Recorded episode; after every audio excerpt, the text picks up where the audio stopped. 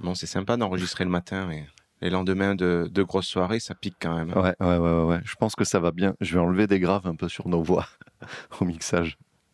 C'est le, le plugin Macha Béranger. Ah ouais, Ouais, voilà, c'est ça. putain, ça pique. Le comité des Charles de Gaulle présente Alors pour faire du vin, il faut du raisin. Et pour avoir du raisin, il faut de la vie.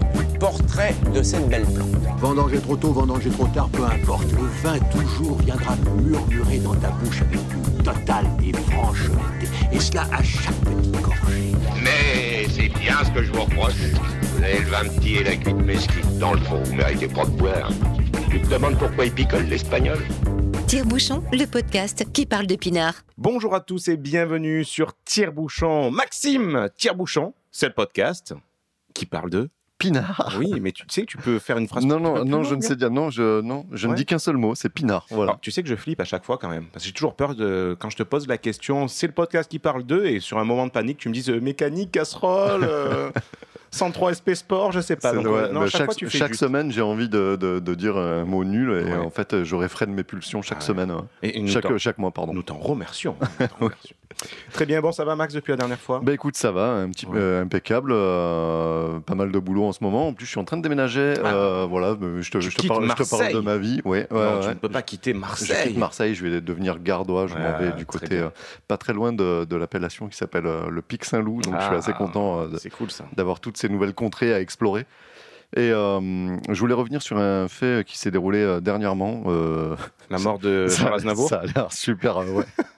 ça- Tu veux t'exprimer là-dessus? Non, alors c'était pas vraiment là-dessus, c'était plutôt en rapport à notre podcast. J'ai fait des bêtises avec le flux RSS et les fichiers. Ah, C'était toi. Ouais, c'était moi, c'était moi. Et donc tous ceux qui nous écoutent sur Podcast Addict et compagnie ont pu voir des multiplications de fichiers, des redondances cycliques, des, tout un tas de tout un tas de conneries qui peuvent polluer euh, le flux et la présentation euh, de notre podcast dans leur application. Ouais. Euh, tout est réglé, il n'y a plus Bon. de problème. Voilà, si vraiment, si vraiment la présentation est trop moche dans Podcast Addict, ce que vous pouvez faire éventuellement, c'est vous désabonner du flux et vous réabonner du, au flux. Et euh, du coup, vous aurez une belle liste, euh, Ouais. une belle liste d'épisodes bien rangés, bien triés. Voilà. N'oubliez pas de vous réabonner, hein, ça serait dommage. Oui, alors si vous, voilà, c'est ça. Il y a deux flux. euh, je ne sais pas pourquoi dans Podcast Addict, il y a deux adresses de flux. Ouais. Bon, les deux fonctionnent indifféremment. Il n'y a pas de souci. Vous Bon. abonnez à celui que vous voulez. Quoi. Bon, ne vous inquiétez pas, tout va bien pour nous. hein, c'est juste un, un petit bug technique, donc ça, ça. remet rien en cause. C'est ça. Très bien. Et donc euh, voilà, moi c'est ce qui s'est passé de mon côté. euh, les, les événements notables, c'était ça. Et toi, de ton côté, qu'est-ce qui s'est passé? Puisque on s'était quitté la dernière fois avec Ouais. la fin des vendanges. Et oui. Et qu'est-ce qui se passe après les vendanges Alors, justement c'est une excellente question. Oui, Puisque je te figure-toi, remercie. beaucoup de. Oui, je te remercie de la poser. Puisque beaucoup de personnes me posent la question en disant Ah, ben maintenant que les vendanges sont terminées, vous avez Ah, plus rien à fini, faire. tu t'emmerdes. Ouais, ouais. Euh, c'est pas forcément faux. hein. non, mais globalement, c'est vrai que c'est le creux. hein. C'est le juste après les vendanges, il y a un petit creux d'activité Ouais. puisqu'on est entre les vendanges et la taille de la vigne. La taille de la vigne où on va commencer vers euh, le 15 octobre, début décembre à peu près. Donc pendant ce temps-là, on va occuper ce temps à faire euh, des travaux agricoles. Euh, on va prendre soin des vignes, on va en arracher, en planter, etc. Donc là, ce qu'on fait en ce moment, on arrache des vieilles vignes qui Ouais. donnent plus. Alors pourquoi on les arrache? Parce qu'elles sont, bon, c'est pas parce qu'elles sont vieilles, mais entre autres, elles sont vieilles, elles produisent pas assez. euh, Il y a beaucoup de manques, c'est-à-dire qu'il y en avait plein de qui étaient mortes, donc il y a des trous dans les rangées. Donc c'est des vignes qui finalement ne sont plus assez rentables. Enfin, elles payent pas leur place comme on dit. Donc on fait le choix chaque année bah, d'en arracher, d'en planter de- de- des nouvelles.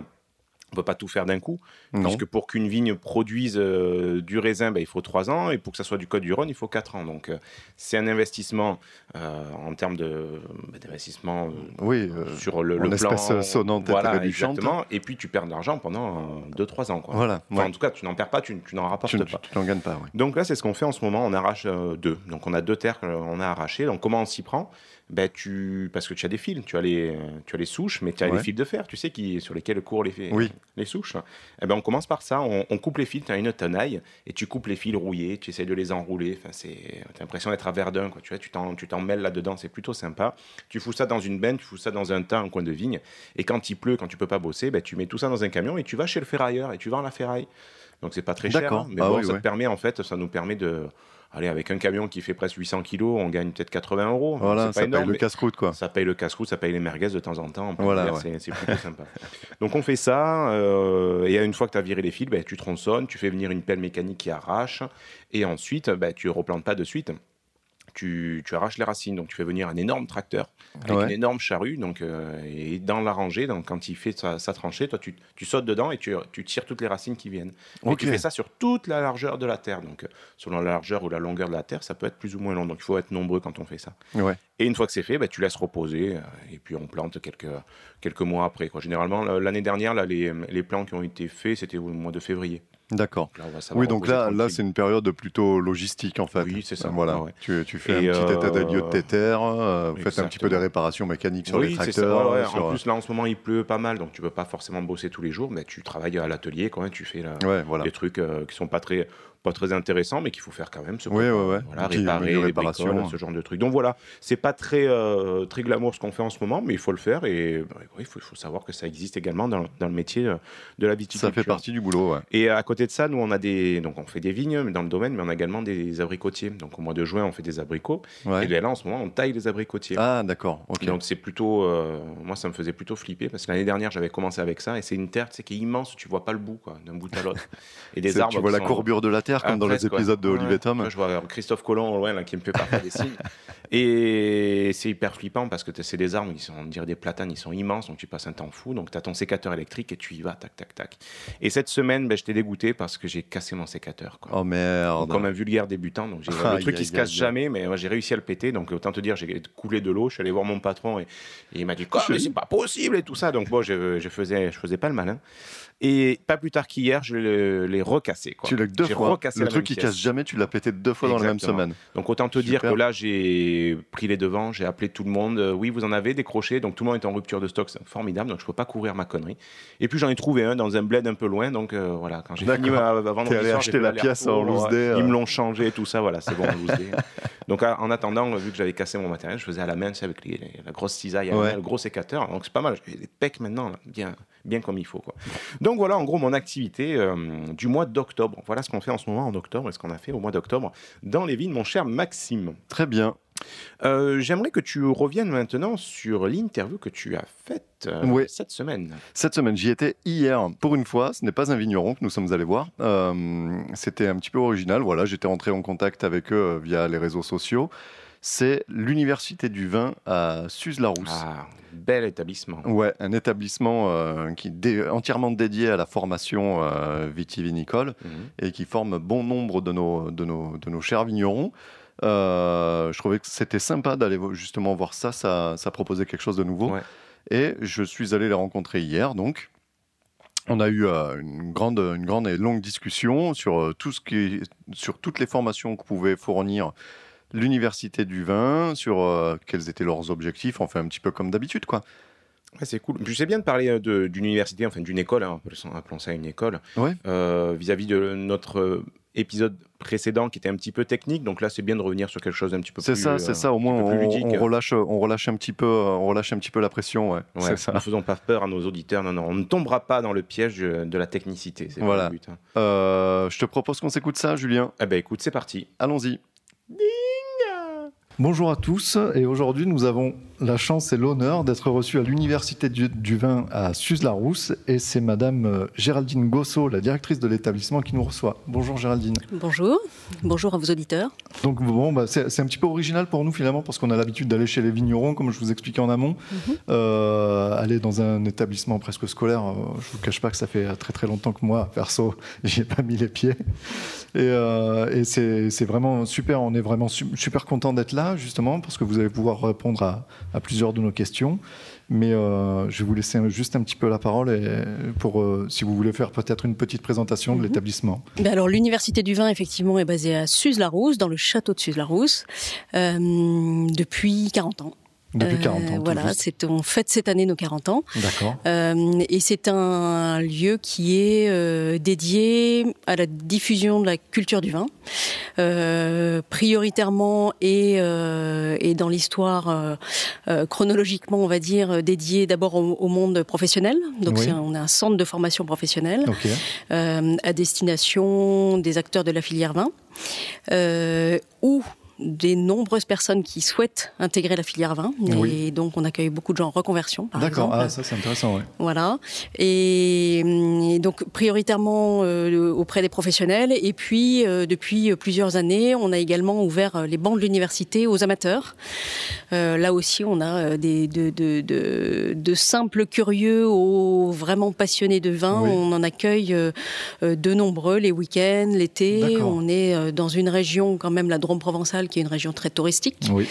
euh, et, et très gastronomique. Donc euh, c'est vraiment un pays de cocagne. Donc euh, beaucoup de touristes gourmands euh, sillonnent les routes de la Drôme provençale. Oui. Oui. Et l'université du vin est une étape qui peut être une une belle qui, qui peut faire vivre une belle expérience autour du vin et de la Ouais, gastronomie fait, ouais. dans, dans le cadre d'un week-end ou d'un séjour touristique. Donc c'est ouvert à tous. Nos auditeurs peuvent venir. Absolument, ils Bon, peuvent va. venir. On a des, effectivement des, des propositions le- de, de week-end, de dates de week-end, de journées, de, de demi-journées, euh, D'accord. l'été ou même l'hiver. On a, voilà, ils peuvent euh, se rendre sur notre site internet et tout est, toute l'information est Tout est disponible. Voilà, mais c'est vrai que le cœur de notre métier, c'est quand même euh, le- la formation professionnelle. Ok. Euh, et depuis 40 ans, on a développé de nombreuses compétences pour lesquelles on, on forme les, les acteurs de la filière. Euh, prioritairement, c'est vrai que notre cœur de métier, c'est la dégustation des Oui. vins. Donc c'est l'apprentissage d'une méthode de dégustation, d'un vocabulaire de dégustation, le fait de pouvoir euh, ben, analyser, euh, évaluer, euh, apprécier un vin et de pouvoir en parler. Hum, D'accord. Et ça, c'était la, on va dire la, la démarche euh, initiale de l'université du vin, c'était de se mettre à disposition des vignerons euh, locaux euh, de la de la région, hein, Drôme, Drôme Sud et Vaucluse Nord, pour qu'ils puissent mieux parler de leur vin aux clients. Mhm. euh, bien comprendre les impacts de leurs travaux sur la qualité du produit fini. Euh, voilà, donc on a vraiment la, la- la- la- la vocation première de l'université du vin, c'était de faire monter en compétence euh, les vignerons sur les aspects de dégustation. D'accord. Ça reste notre ADN et notre cœur de métier. Euh, très vite, on a développé sur cette base-là une formation de sommelier, euh, sommelier caviste, sommelier conseil caviste. Euh, là aussi, l'objectif, c'est de bien parler de bien conseiller les vins auprès des clients. Mhm. Et puis, euh, donc c'est une formation qui existe toujours. On, on forme 60 sommeliers par an environ. Ah. C'est un, diplôme reconnu, euh, reconnu par, par l'État. Donc c'est voilà une D'accord. bonne, une belle, euh, un beau porte-drapeau. Et puis, au cours des 40 ans, on a développé toutes les, tous les métiers du vin. En fait, les formations sur tous les métiers du vin, de la production à, euh, au Oui, commerce. Même la vente, le commerce, voilà. Voilà, le commerce, le notourisme, la gestion et le management de domaines viticoles, euh, la culture, la viticulture, l'œnologie. euh, Le no-tourisme, ça doit être en progression, non? Je vois dans les domaines, ça se fait de plus en plus. En voilà, en fait, c'est identifié à la fois au niveau national et régional comme une, euh, une priorité du développement euh, Oui. de la filière et des régions viticoles. Euh, néanmoins, euh, on a besoin de on a besoin de professionnels euh, justement formés, curieux, euh, prêts à développer des prestations vraiment Mhm. complètes pour Oui. faire vivre des expériences très riches aux touristes qui sont euh, toujours à la recherche de, de choses un petit peu nouvelles, un peu atypiques, euh, qui sont pas faites ailleurs, euh, des choses un petit peu uniques.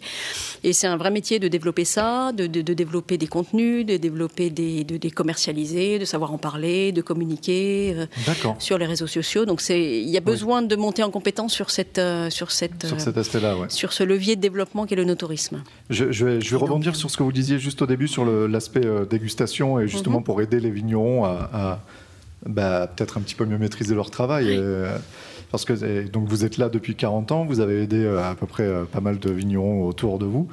Et c'est vraiment une, un constat qu'on a eu, nous, c'est qu'il y, a- il y a une montée en puissance des vins euh, Côte-du-Rhône Sud, on va dire, Mhm. même, même Nord. hein.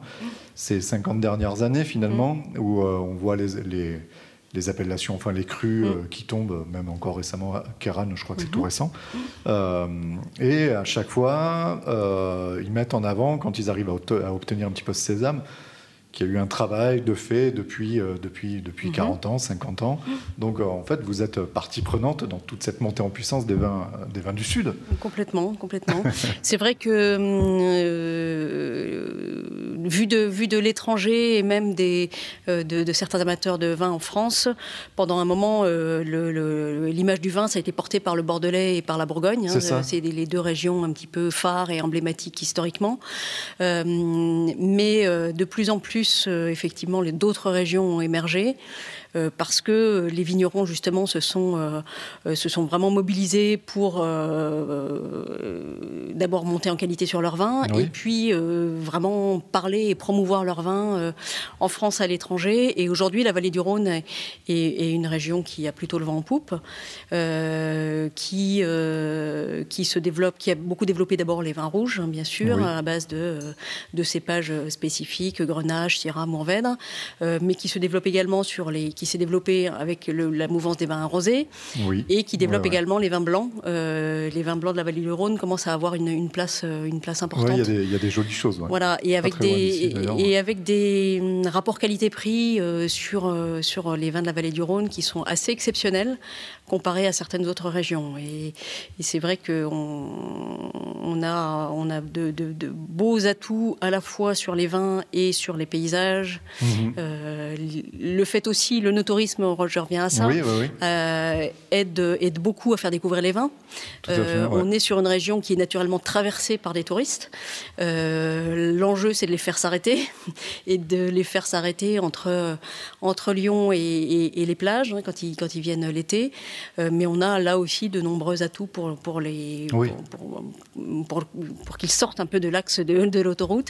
Euh, et le développement de dans des régions comme la vallée du Rhône euh, peut-être de façon plus dynamique que dans d'autres régions comme la Bourgogne ou autres, euh, a, aidé et va encore aider au développement de, cette région et la, la découverte de ces vins, de ces petites pépites qui sont euh, qui, ont vraiment de belles, de, belles choses à, faire valoir. À faire valoir, exactement. Je vous posais une question tout à l'heure, juste avant qu'on allume les micros. C'est ce- ce constat que j'ai fait moi, en interviewant les vignerons. Quand je leur demande un petit peu leur, cur- leur cursus euh, universitaire, Mhm. euh, il y en a beaucoup dans la région qui sont de l'école de Montpellier, des- qui ont fait des écoles à Montpellier, à Toulouse, ou plus dans le nord, euh, voilà, Bonne, Dijon, vous citiez aussi. Euh, J'ai pas entendu beaucoup Suze. Alors, euh, je suis peut-être pas allé chez les bonnes personnes. C'est pas ça. du tout une critique, je dis ça. euh, non, ça peut. On vu comme vous- je le présente, en plus, euh, je m'écoute. Je me On va vous ouvrir pas très le réseau de nos anciens élèves. Mais voilà, bah ouais, justement, voilà. Donc euh, aujourd'hui, il y a vraiment, il y a vraiment des gens qui, qui sont issus de vos Mhm. bancs. Oui, oui, euh, ah oui, complètement. Et on a, on a de nombreux anciens élèves qui sont vignerons aujourd'hui. Euh, alors, il est vrai qu'on on ne, on ne délivre pas, nous, de diplôme euh, euh, d'œnologue. Voilà. Euh, C'était la- la voilà, qui sont aujourd'hui portés par euh, soit les écoles d'agronomie, soit les, les universités euh, dans les régions viticoles principalement. Euh, et c'est vrai que nous on délivre pas ce type de ce type de diplôme.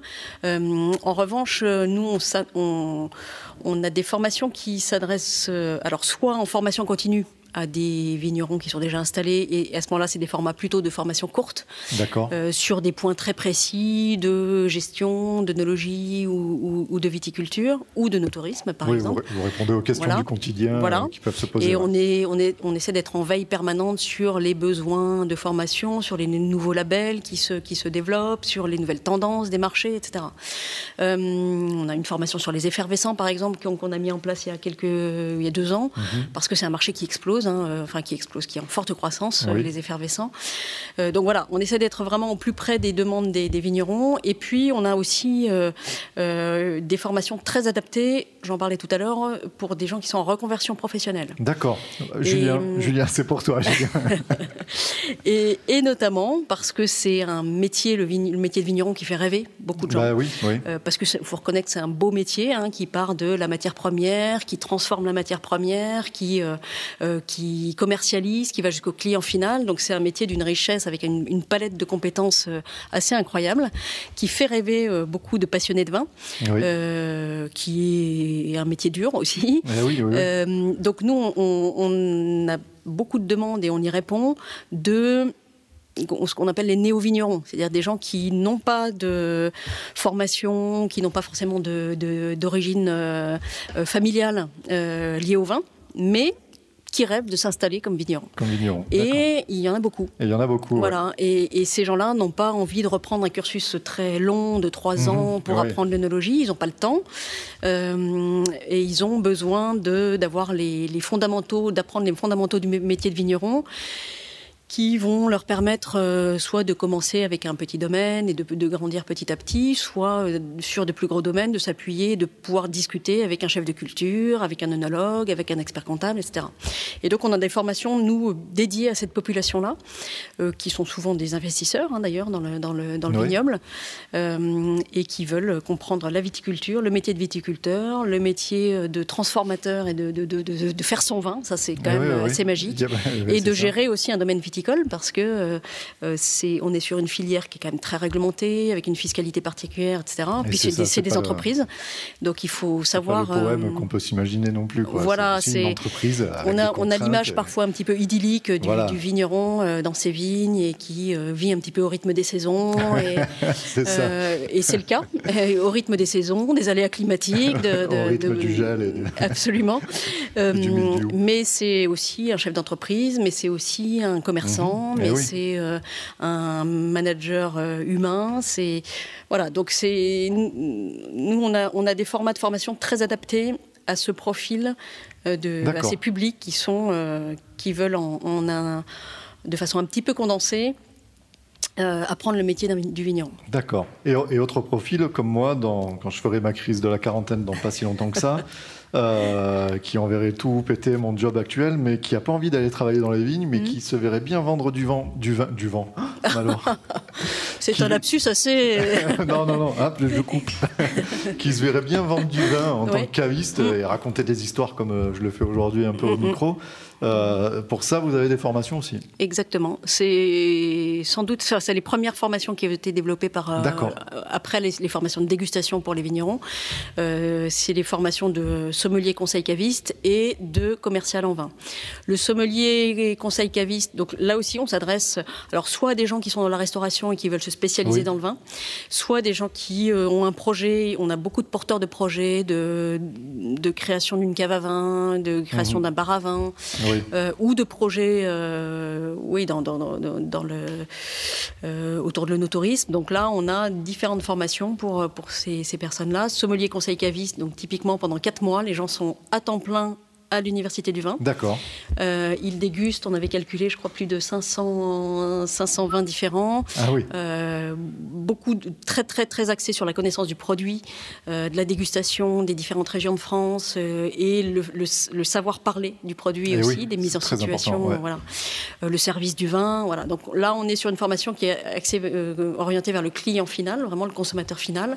Et puis, on a une, commerce, une, une formation pour les commerciaux en vin qu'il a, qui s'appelle euh, Formation commerciale, conseil en vin et produits régionaux, qui s'adresse plutôt aux personnes qui veulent euh, euh, être dans ce qu'on appelle le B2B, c'est-à-dire aller vendre des vins en exportation aux grossistes, à la restauration, aux cavistes, dans tous ces circuits sélectifs ou la distribution. et puis pour finir, c'est une formation donc toujours le même format, hein, trois mois et demi euh, euh, à de la Rousse avec un stage en entreprise. Et pour finir, une formation dédiée à l'onotourisme, euh, là aussi pendant trois mois et demi avec un stage, où là on va être, on va délivrer les connaissances fondamentales sur le vin, mais bien, au, bien au-delà de ça, sur la culture, l'histoire du vin. On va parler de patrimoine, on va parler de géologie, on va parler de gastronomie, et puis, euh, et puis de, euh, de modalités de, de, de, vente de produits touristiques, parce que c'est quand même un métier à part eh entière. Oui, oui, tout à fait. Voilà. D'accord. Bon, bah, vous avez, vous avez tout alors. C'est bon. Vous avez pour Julien et pour moi. Ça va. On va se revoir alors. Mais on prend rendez-vous alors. Attendez, je sors mon agenda.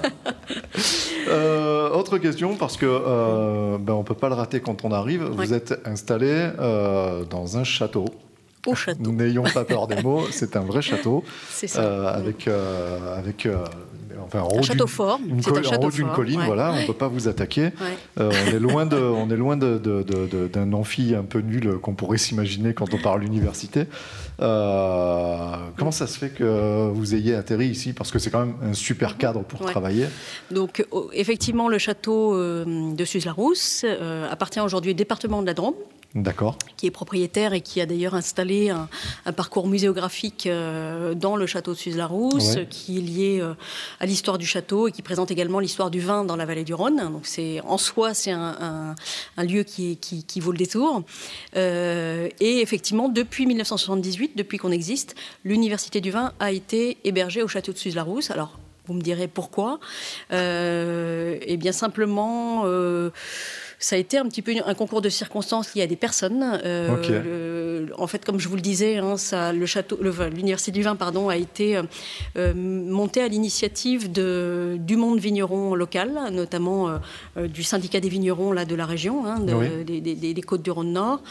Euh, les hommes politiques locaux aussi. Euh, vous avez peut-être entendu parler d'un du- d'un ancien maire de Suse-la-Rousse qui s'appelait Henri Michel et qui était euh, connu à l'Assemblée nationale pour être un petit peu le député du vin, donc un petit peu l'ambassadeur des vignerons de la vallée du Rhône.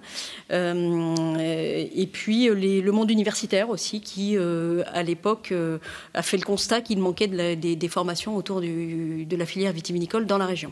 D'accord. Donc ces trois groupements on va dire, ont, ont convergé sur ce projet de l'Université du vin, qui est créé en 1978, euh, dirigé dans un premier temps par... euh, Enfin, le, le- le premier président était Jacques Meignier. J'en parle parce qu'il est décédé il y a quelques jours, donc c'est un, un- Ah, un petit hommage particulier.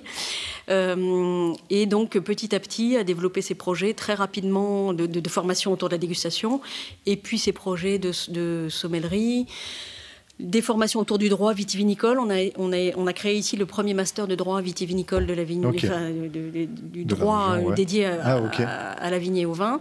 Euh, et puis cette formation de commercial conseil en vin. Euh, donc, voilà, très rapidement, ça s'est enchaîné sur des formations euh, complètes en réponse aux besoins de la filière et parce que les vignerons étaient partie prenante de ce Oui. projet, euh, ben, c'est eux aussi qui alimentaient. Sur la euh, même dynamique euh, voilà. dont, on, dont on faisait déjà écho. Florence, tout à l'heure. Voilà, Donc en gros, c'était un coup de bol, vous étiez au bon endroit au bon moment. c'est un petit peu Il ça, avait, mais au les final, planètes étaient alignées voilà. et paf, château. Quoi. Absolument, et, parfois les projets les plus géniaux naissent comme ça. hein. Parfois on, Ouais. é- on écrit des longues stratégies, on réfléchit, on monte des projets qui prennent des années et des Euh, là, en l'occurrence, ça a été assez rapide et l'énergie de quelques personnes qui croyaient, qui étaient passionnées par ce qu'ils faisaient, qui croyaient vraiment à, la raison d'être de, ce, de, de cette...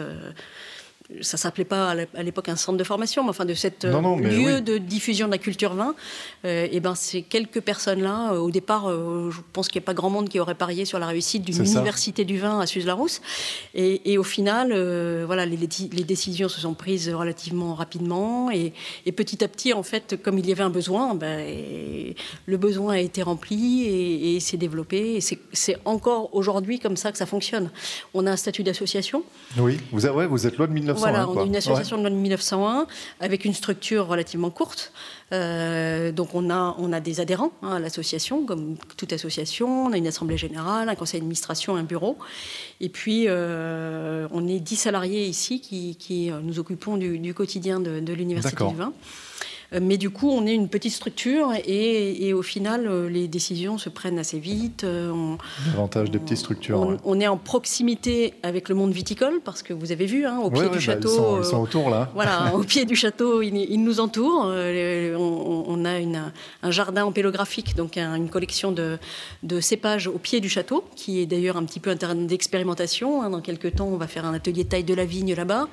Euh, on est au cœur de l'écosystème vitivinicole, Oui. et ce qui fait qu'on est Oui, vous êtes en prise directe prise à la fois avec les avec étudiants les- et, les, voilà. futurs employeurs, euh, Absolument. entre guillemets. Ouais, vous avez les demandes des uns et des autres et vous pouvez voilà, réagir super on- vite avec on- une petite On met équipe en euh, relation effectivement le, efficace. le- les futurs employeurs et les, potentiels euh, embauchés. Donc, euh, Et donc, puisqu'on parle donc du succès euh, de, de- de cette université euh, qui n'est qui, qui, qui, euh, qui n'était pas forcément gagnée au départ, euh, aujourd'hui, vous fêtez vos 40 ans. Mhm. Donc, il y a euh, des, des événements à venir, d'après ce que j'ai compris. Oui, on a, euh, donc l'université a été créée en août 1978 D'accord. et nous allons fêter officiellement les 40 ans de l'université du vin le 22 novembre. Alors en août, euh, il n'y a pas grand monde dans Tout le monde les... est en congé, Voilà, tout le monde est en rien. congé. Ensuite, on rentre en y a dans la vendanges. période des vendanges, des vinifications. Donc, c'est un petit peu Donc, difficile de voilà. mobiliser la filière à ce moment-là. Donc, on a décidé cette date du, du 22 novembre, euh, pour laquelle on, a- on prévoit effectivement euh, un événement plutôt à destination des professionnels. hein, et des... L'objectif pour nous de cet événement, c'est d'abord de de faire, de rendre hommage à tous ceux qui ont fait l'histoire de l'université du vin. À cette occasion-là, on va, on va, on va présenter un livre, di- de, de- un livre anniversaire sur l'histoire de l'université du vin. Et puis, on va mettre en valeur beaucoup de nos anciens élèves, parce que euh, même si vous, apparemment, vous n'avez pas beaucoup rencontré dans les, dans les vignes, je vous assure qu'il y en a quand même beaucoup, beaucoup en France et partout dans le monde. Quand on se, quand on se, quand on se promène dans les, dans les allées des salons des vins, dans les, euh, quand vous allez chez des cavistes euh, ou que Ouais. vous rencontrez des sommeliers, euh, vous croisez beaucoup de gens qui ont fait Suze. Euh, c'est un euh, petit peu le, le signe de rallument quand on se voit dans les salons, c'est j'ai fait Suze. Ah, Mais toi tu as fait votre, euh, Suze. C'est votre arrobase sur Facebook d'ailleurs, c'est j'ai fait Suze. Voilà, alors en fait, Ah, on ouais. a lancé effectivement une petite opération un petit peu participative auprès de nos anciens élèves pour qu'ils nous envoient, à l'occasion de ces 40 ans, euh, des témoignages euh, avec leurs photos, avec un petit témoignage sur leur expérience et leurs souvenirs de l'Université du Vin. Ah d'accord, c'est super. Ouais. Voilà, et, et à cette occasion, le 22 novembre, on fera une sorte de, de best-of de ces, de ces témoignages. Des et puis, on aura, et- on aura voilà, une- quelque chose, un thème un peu plus sérieux avec une table ronde sur les métiers et les compétences de la filière vitivinicole euh, de demain, toujours dans notre, dans notre perspective d'être au plus près des, des besoins. Et puis, on va mettre en valeur un certain nombre d'anciens élèves. on- Et puis, on va terminer par quelque chose quand même d'assez festif, puisque... Ah bah oui, j'allais dire, à la euh, buvez un coup quand même. Voilà. Il y a un banquet comme dans Astérix. euh, Absolument, ça va se terminer. Alors, je vous garantis pas le sanglier, mais même s'il y en a quand même pas mal dans la région. Oui. Euh, mais euh, effectivement, on va, on va, on va terminer la, la fin de journée et soirée euh, de façon très festive euh, avec nos anciens, nos formateurs. Euh, la richesse aussi de la de l'université, c'est les euh, les formateurs hein, qui sont Oui. qui sont tous d'abord très fidèles. Il y en a qui sont là de- pas depuis le dé- pas depuis le début, mais presque. Mais presque, ouais. Voilà. Euh, et qui sont encore euh, partie prenante et qui sont plébiscités par les, par les stagiaires. Oui, Euh, puis j'imagine parce que, c'est pour un prof, euh, revoir ses élèves euh, alors qu'ils sont en, Voilà, en- poste, en euh, poste, professionnellement et tout, Voilà. ça, ça doit être super. C'est une belle satisfaction. Ouais. Et on a un réseau d'une centaine de formateurs hein, qui interviennent sur leur, euh, sur leur champ d'expertise. Et la particularité de nos formateurs, c'est qu'ils sont tous certes formateurs, mais avant tout professionnels de la filière. D'accord. Donc euh, on a vraiment un, un- un ancrage très fort dans le terrain et dans les métiers de, de la filière. Et donc on va là aussi, on invite tous nos formateurs lors de cette, euh, cette session, cet événement euh, festif autour des 40 ans. Bon, ben voilà. Vous viendrez? Euh, si, on est invité, on vient. hein. même, même Julien, du coup, il viendra en repérage pour sa future formation. C'est ça. Et donc, euh, donc les 40 ans, ça permettra de jeter un œil à, à tout ce que vous avez accompli Mhm. Euh, et de commencer à regarder l'avenir, justement, euh, vous le disiez. Euh, que- quels sont les projets, alors les projets avouables hein, que Mhm. vous avez euh, Non, peut-être que vous avez des plans secrets pour conquérir le monde, mais bon, ça, ça, ça, je veux pas le savoir. mais, mais voilà, les, les projets d'avenir que vous pourriez avoir en développement. Mhm. Alors, euh, nos projets de développement, c'est d'abord sur notre métier de base, euh, euh, la formation. Comme je vous le disais, on, essaie d'être en, veille permanente sur les besoins de la filière.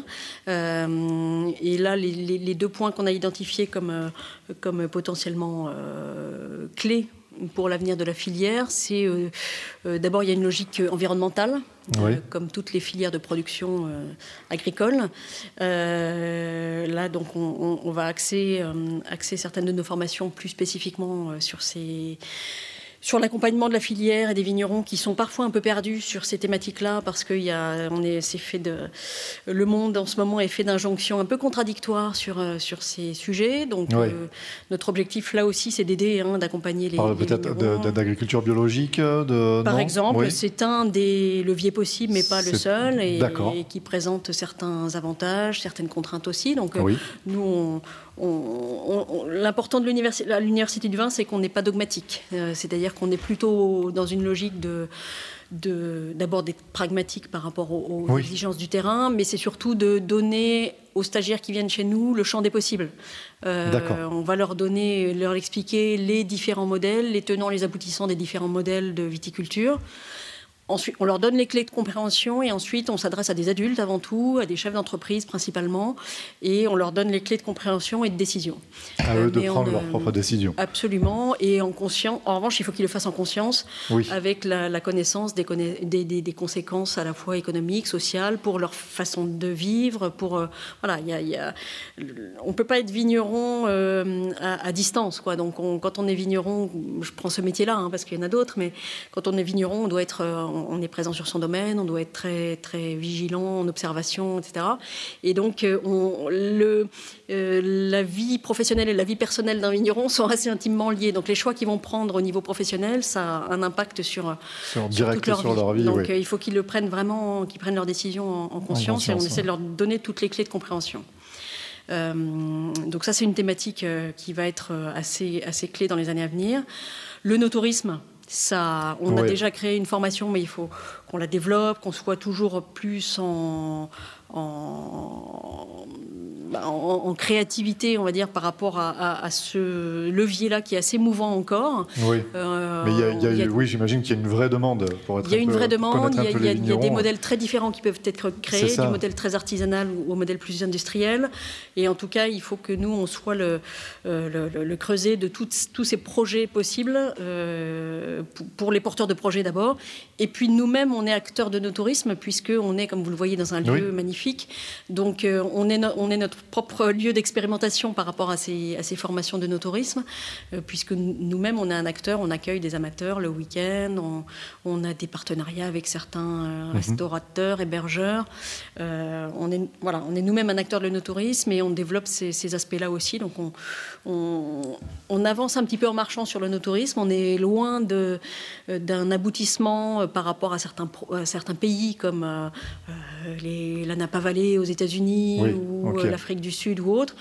Et d'une certaine façon, tant mieux parce qu'on a notre propre identité hein, en France et on a une diversité d'identités qui fait qu'on ne peut pas appliquer les modèles d'ailleurs euh, à la France. Mais on a, on a vraiment nos propres modèles à développer, mais, mais on a encore à professionnaliser les choses. D'accord. Donc c'est un vrai levier de C'est le, un vrai axe de développement euh, pour l'université. Euh, quelque chose à rajouter Peut-être une remarque? On a fait le tour des questions que je me posais avant de venir. Si vous avez d'autres choses à, ajouter? Écoutez, je crois qu'on a fait quand même pas mal le tour. Oui, oui, oui. Il me semble je- que, c'est pas mal. Surtout, on vous invite à, à venir euh, en formation, si vous le souhaitez. Oui, alors moi, si je- vous avez effectivement un projet et de changer de vie, ça, Il y en a, alors, Euh, ne serait-ce que, même sans parler de changer de on vie, va, ne on va pas le dire à votre employeur, en mais développement personnel, euh, absolument, il y a des, il y a il y a, vraiment, il y a des- vraiment des choses qui sont très très intéressantes. On a des sur le vin, vous avez des formations aussi sur les spiritueux, j'ai vu. sur les En fait, on, on est hum, le vin est au cœur de la gastronomie en France, donc euh, on a on a euh, euh, des formations autour du vin, mais de l'univers du goût au sens large, Oui. des formations sur les fromages, sur les huiles d'olive, sur la truffe. On est quand même dans le pays de la truffe, euh, sur la bière.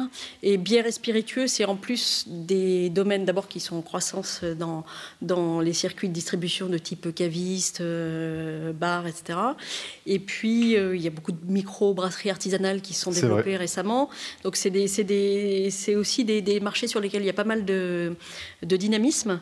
Et, et un sommelier, par exemple, aujourd'hui, doit savoir parler de vin, bien sûr, c'est quand même le cœur de son métier, mais il doit savoir parler de toutes les boissons. Donc, Eh oui. euh, les, spiritueux, les spiritueux et les bières, c'est, c'est, ça fait partie de notre périmètre, effectivement. C'est ça, c'est- ça, ça Voilà. m'intéresse aussi. Et puis on invite du coup tous vos auditeurs euh, qui sont dans la région ou, ou ailleurs à venir passer un week-end en Drôme provençal et, et faire une petite halte euh, à l'Université du vin. Oui, On leur bah parlera oui, des vins de la vallée du Rhône, quand même prioritairement, Bah oui. mais, mais pas seulement. Mais pas que, mais pas que. Voilà, on est aussi. euh, euh, on accueille des groupes d'étrangers beaucoup aussi, et on leur présente les vins de la vallée du Rhône, mais aussi les vins de France, parce que euh, là aussi, on a une, une vocation de, de diffusion de la culture vin de façon générale.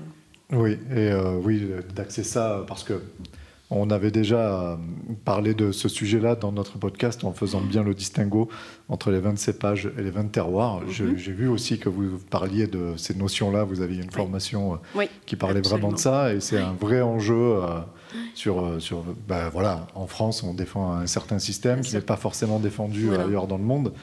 Et, euh, Mais et donc, sachant que là aussi, on, on essaie de ne pas opposer tous Eh ben les non, modèles. oui. On a- en, en France, on aime bien être contre quelque chose, hein. On- contre tous les autres. Quand, on- quand c'est contre le reste du monde, c'est encore mieux. Oui. Euh, nous, on essaie de, de- de faire un peu la synthèse des, des- des différents modèles. Et quand vous regardez la formation 20 cépages et 20 terroirs, euh, c'est pas une opposition. On part du principe qu'il n'y a pas d'opposition et que Il y a deux modèles Euh, différents qui méritent d'être il y a deux modèles différents et de plus en plus d'ailleurs, c'est des modèles qui se rapprochent parce qu'on Oui. se rend compte qu'aux États-Unis, de plus en plus, ils sont en train d'intégrer cette notion de terroir, euh, euh, d'identité propre euh, aux dépens entre guillemets de la notion de cépage. Mhm. Euh, nous, en France et en Europe, euh, on a aussi développé sur certaines, euh, euh, certaines régions des vins de cépage parce qu'il y avait aussi un marché pour ça. Et, et- Tout et après tout, on- euh, là aussi, hein, les exploitations sont des, ch- de- c'est c'est des entreprises. Donc, quand il y a une demande, il faut pouvoir y répondre. Donc, les modèles ne sont pas aussi étanches que cela. Et, et en plus, et en plus, il n'y a pas d'opposition parce que le, le- le mix idéal, c'est le bon cépage pour le bon terroir. Et,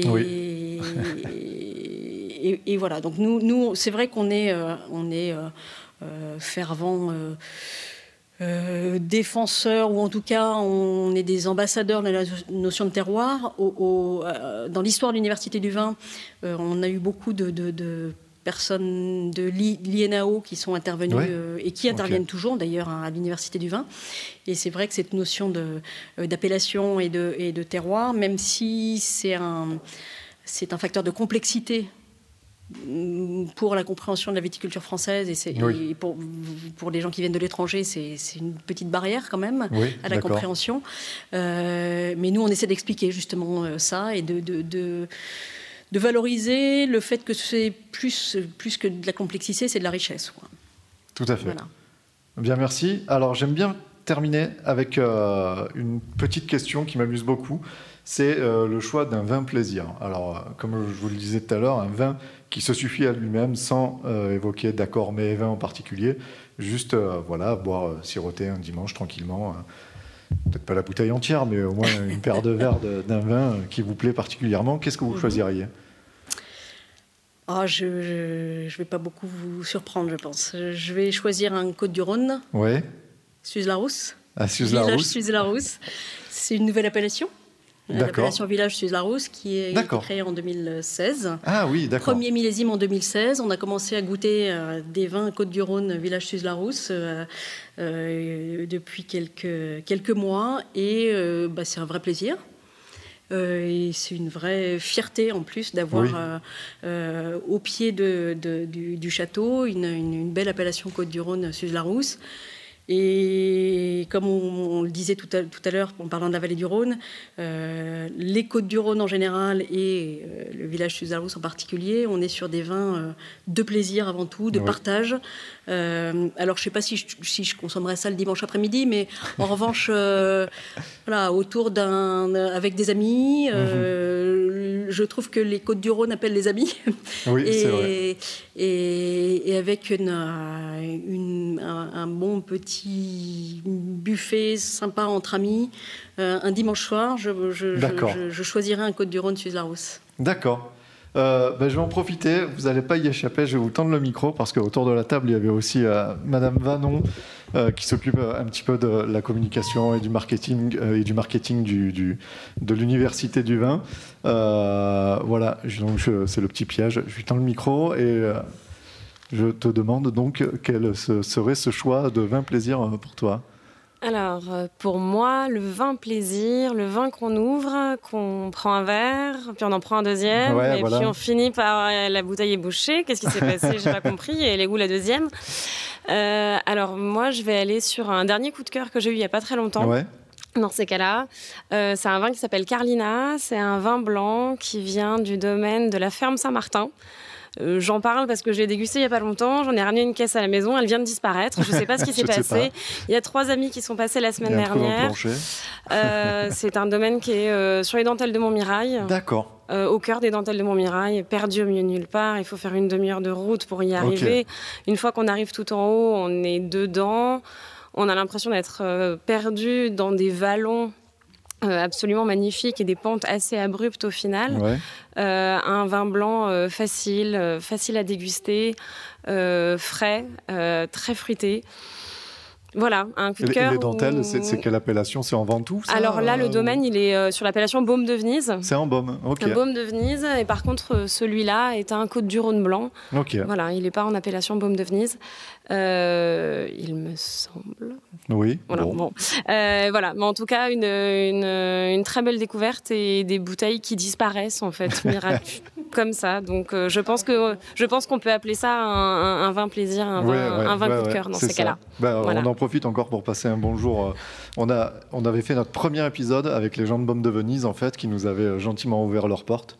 Euh, avec, euh, il y avait le maire, le, pré- le directeur de, de l'appellation et un vigneron euh, du domaine de la Pijade qui était là. Et euh, on avait pu faire notre premier épisode avec eux. On était assez contents et on les en remercie encore une fois.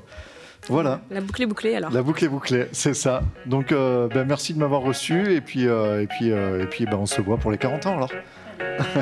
À bientôt. Le 22 novembre. Ok, on rappelle la date. Le 22 novembre, les 40 ans. Au revoir.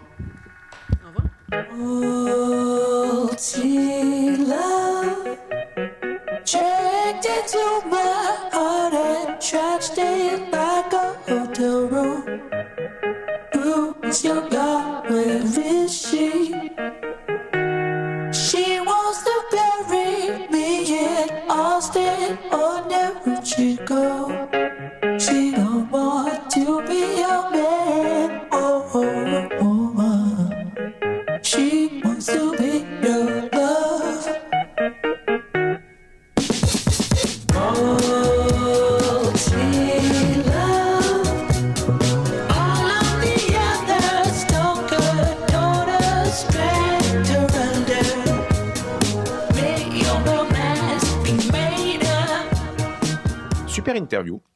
super intéressant. Et ça donne trop envie de s'inscrire. Bah ouais, carrément. Moi, il y a euh, moult formations que j'aimerais euh, que j'aimerais faire quoi. Alors au-delà des au-delà des formations euh, vraiment axées pour les professionnels qui demandent quand même un certain budget. D'ailleurs, on a la brochure sous les yeux là avec Ah tout le catalogue de formation. Tu vois, pour les pros, faire. pour les pros, t'as le tarot hors taxe et le tarot TTC Bien en sûr, fait. ah ouais. Il y a même le nombre d'heures. là, je vois enseignement et diplôme universitaire, ok. Donc, licence- ah ouais, licence pro. Euh, licence professionnelle, commercialisation de produits et services, parcours commercialisation, gestion et marketing, Ouah, c'est génial. Ça, après, tu as des formations plus courtes, genre formation en viticulture, c'est des petits packs, 0,5 jours, 4 jours, 2 jours, Ouais. etc. etc. Ouais, ouais. T'as des trucs vraiment Et sur plusieurs tarifs, mois euh, et des trucs, euh, des formations vraiment courtes parce que, Ouais. comme elle l'expliquait dans l'interview, c'est vraiment pour répondre à des questions Très spécifique. euh, très que les vignerons se posent. génial. Et voilà, ils ont un problème, ils sont emmerdés sur un point, euh, sur un point dur et euh, ils peuvent trouver des réponses. Ce qui est, euh, ouais, ce qui est bien, c'est que, comme tu dis, il y a des formations longues et des formations courtes. Donc, ça peut aussi bien servir euh, ben, un jeune qui, qui a envie de se lancer dans ce métier. Ça Ouais. peut aussi bien servir un professionnel déjà établi qui veut compléter ses compétences. C'est ça qui a besoin de- d'évoluer, de Ou progresser. peut-être des mecs comme nous ou des, des gens qui veulent se réorienter, faire une reconversion professionnelle et dire bon, mais tiens, allez, euh, j'y connais rien, je vais commencer à apprendre. Quoi. Et c'est vrai que ça rassure d'être euh, pris en charge par un, ben, un organisme de formation comme celui-ci. En plus, tu peux faire ça en alternance, ça peut être financé euh, ben, sûrement par Pôle emploi un peu. hein. Tu peux Peut-être, bien, ouais, ouais. le- ce Je sais appelait pas le comment ça avant. fonctionne à, à- à ce niveau-là. quoi. Euh, ouais, ça c'était dans mon ancienne vie, je le savais, mais j'ai pas envie de revenir dessus. mais euh, ouais, même, même nous en tant que salarié lambda, tu sais, on a le, le compte personnel de formation, le compte CPF, là. formation, là, ouais. Tu peux te faire une petite formation euh, pas chère. Là, je crois que je sais plus, c'est combien le budget. Je crois qu'on a 500 euros par an. Je sais ça. pas. Je sais plus. Mais tu crois qu'on peut. euh, Là, je passe pour ma paroisse, hein, mais tu crois que je peux te demander ce compte individuel formation, euh, de le débloquer pour une formation de mon choix? Et alors, ah, renseigne-toi, mais je forcément, crois que c'est ce que tu veux, c'est personnel, quoi. C'est pour toi, c'est pas tu fais ce que forcément. tu veux. ouais. D'accord. C'est pas l'entreprise qui paye, c'est ton compte à toi, donc. Ouais, ok. Bah, vraiment, bon, je, je- renseigner. je Si, amis auditeurs, si vous êtes au courant de ça, ben, Si vous avez pas des infos, remonter l'info, ça peut être sympa. Et puis, donc, tu as les stages aussi pour les amateurs. Là, ce que tu regardais, c'était pour les professionnels. Vraiment, pour les amateurs, tu as des trucs euh, franchement cool. Là, je l'ai sous les yeux. Euh, ils font ça sous forme de week-end, euh, week-end d'initiation à la dégustation. Euh, donc, c'est des dates imposées. Hein. C'est pas quand Ouais. vous voulez-vous, mais bah, c'est normal. Quoi. C'est sont bien que ce soit les, les mais- week-ends pour quand on travaille, on peut pas forcément rater le boulot, donc c'est. C'est ça, ben, c'est justement foutu comme ça. quoi. Donc, tu as des dégustations des vins de toute la France, et puis tu as un vrai formateur, un gars un gars qui s'y connaît vraiment pour de vrai et qui t'explique euh, ce que tu cherches, ce que, ce que Oui, tu c'est trouves. pas le sommelier de Carrefour de la foire au vin. Quoi. Voilà, c'est ça, c'est ça. Et, euh, et donc c'est vachement cool. Alors pour te donner une petite, euh, pour donner à toi ainsi qu'à nos auditeurs peut-être une petite idée de, de la valeur de ces stages. euh, en TTC, donc pour une personne c'est 384 euros là le week-end d'initiation à la dégustation, donc c'est sur deux jours. Et si tu y vas avec ta femme ou avec ton homme, euh, du coup tu as une petite réduction, c'est 700 euros pour le couple. Voilà. D'accord. Ouais, c'est, enfin, si tu veux te faire plaisir, hein, euh, c'est abordable, quoi. Bah C'est, oui, euh, voilà, Le prix voilà. d'un gros week-end ailleurs. euh, C'est ça, c'est ça. Bon, t'as pas l'hébergement là-dedans, oui, hein, mais, euh, Mais mais, on a la chance, on n'est pas trop loin quand tu peux faire Oui, c'est ça. Exactement. Ouais. Mais c'est- franchement cool. Moi, ça me tente, ça me tente beaucoup. En fait, euh, vraiment à titre personnel, euh, bon, parce que ça représente quand même une somme. Et je, le- la question que je me pose, c'est est-ce que euh, je vais pas avoir des redites sur ce qu'on sait déjà, en fait? Ah, peut-être. Voilà. C'est, euh, j'aimerais pas, j'aimerais pas, C'est la dégustation j'aimerais pas y aller, dépenser cette somme et m'ennuyer parce que c'est que des trucs que je connais déjà. Eh ouais. Enfin, y- ça quoi qui sera t'intéresserait toi? obligatoirement pas La ça. dégustation? Ouais, voilà, en savoir un peu plus sur la dégustation et surtout, on non, alors là, là, là où vraiment je pourrais progresser, euh, c'est sur les vins d'ailleurs, parce que oui, j'ai Mm. une certaine connaissance des vins du Sud parce Ouais. que j'ai grandi avec, mais les vins d'ailleurs, euh, d'ailleurs en France, je les connais pas du tout, donc Mm. ça m'intéresserait vraiment de pouvoir euh, goûter ces vins-là et de savoir ce qu'on y cherche et leur profil, quoi. Voilà. Sinon, en fait, ils font des formations euh, plutôt euh, générales sur la gastronomie. Euh, tu as, des trucs sur euh, dégustation, fromage, vin et miel. D'accord. Voilà, sur des accords mets et vins. Sur, sur, tu as plein de trucs. J'ai même vu des formations euh, sur le, tout ce qui est euh, spiritueux aussi. Sur, euh, ouais, donc c'est vraiment, c'est vraiment alors, un très bel endroit parce que c'est au château de Suze-la-Rousse, comme on Mhm. disait. Et, euh, et sinon, euh, voilà, c'est- vraiment très très complet au niveau des formations. C'est super intéressant. Euh, Il y a cette question que je pose pendant l'interview. Je me suis fait taper sur les doigts. Euh, encore mal, je vois qu'ils sont encore bleus. Ouais, ouais, ouais, c'est encore bleu. Ouais. Je me suis fait flageller après, après l'interview. Euh, bon, c'est vraiment que j'ai pas eu de chance. Hein. J'ai pas rencontré de vignerons qui sortaient de cette école-là. À chaque Ouais. fois, on me disait Montpellier ou Toulouse pour les, pour les sudistes. Euh, mais en fait, il y a vraiment beaucoup de, de vignerons qui sortent de cette école-là. Tu en connais, toi euh Ouais, ouais, j'en- connais quelques-uns, mais euh, notamment ben, mes, mes patrons, puisque la petite histoire du domaine pour laquelle je travaille, c'était donc deux beaux-frères, donc qui étaient Ouais. mariés à deux sœurs, hein, en fait, hein, donc c'était ouais. les deux sœurs, et donc le papa des deux sœurs a, a pris les deux gens, a dit bon, ben, vous arrêtez ce que vous faites, il y en a un qui était gendarme, l'autre qui était maçon, il dit vous arrêtez ce que vous faites, vous partez à l'université du vin, je vous, je vous paye la formation pour que vous puissiez reprendre le domaine quand je serai à la retraite, quoi. D'accord. Donc, euh, ouais, ouais, ils sont, ils sont issus de là. Euh, on a un copain caviste également là, qui est issu de, Oui. de l'université du vin et qui sera d'ailleurs euh, à leur anniversaire, à leurs 40 ans, donc le 22 novembre, nous nous sommes invités, une petite soirée On est privée invités, plutôt ouais, ouais. sympa. C'est ça. Oui, oui, oui, parce que on- je, je le rappelle dans l'interview, mais c'est pas ouvert au public euh, le- c'est- cet anniversaire. hein. C'est vraiment une animation. Mais quand tu te la Sur- pètes, oui, c'est invitation. privé, c'est VIP. Ouais, alors compris, oui, on a une d'accord, ok. invite et tout. Non, non, mais parce que euh, autant euh, j'ai donné envie à certaines personnes d'y aller, Ouais. ils vont aller se pointer, taper le 22. C'est bien euh, là, c'est bien ici. et oui. ouais, non, mais euh, c'est pas pour vous, monsieur. Donc voilà. Ouais, c'est réservé quand même aux, aux anciens et nous, bon, c'est vrai qu'on a C'est pas surtout, voilà, grâce à voilà. Tire-Bouchon, on est, on est très honoré pour ça. Quoi. Ouais, ouais, ouais. Donc je sais pas si toi tu pourras y aller. Tu m'avais dit que c'était compliqué. Eh, c'est un jeudi.